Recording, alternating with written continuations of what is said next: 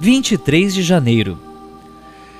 No passo 1, admitimos nossa impotência de continuar fazendo a mesma coisa e obter um resultado diferente.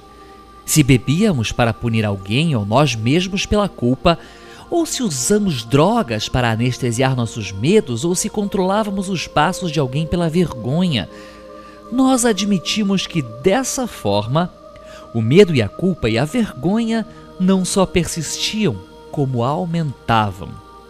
Então, nos rendemos e abandonamos essas muletas que nos mantinham aleijados e cheios de autopiedade, permitimos que Deus tome conta de nossos medos, nos mostre como lidar com a culpa e nos liberte da vergonha.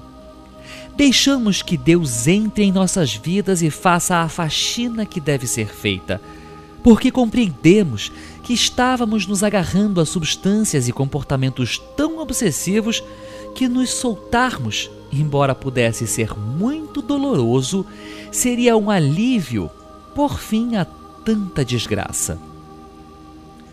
Contam sempre nas reuniões uma história de um homem que enfrentava uma nevasca e teve que se pendurar em um cabo de aço para atravessar um precipício, e usando suas últimas forças, ele se agarrou ao cabo porque pensava que se soltasse, morreria na queda.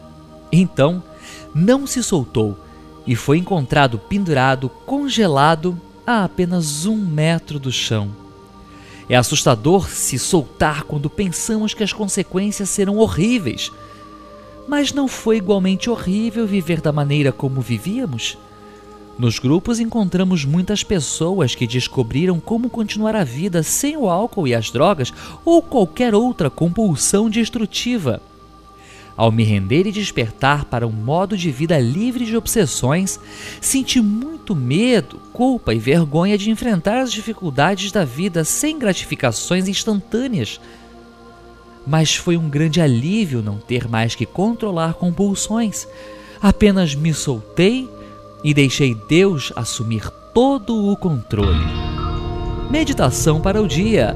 Nas reuniões vou aprendendo que me rendi antes de passar por extremos ainda piores que os meus, que são narrados pelos meus companheiros.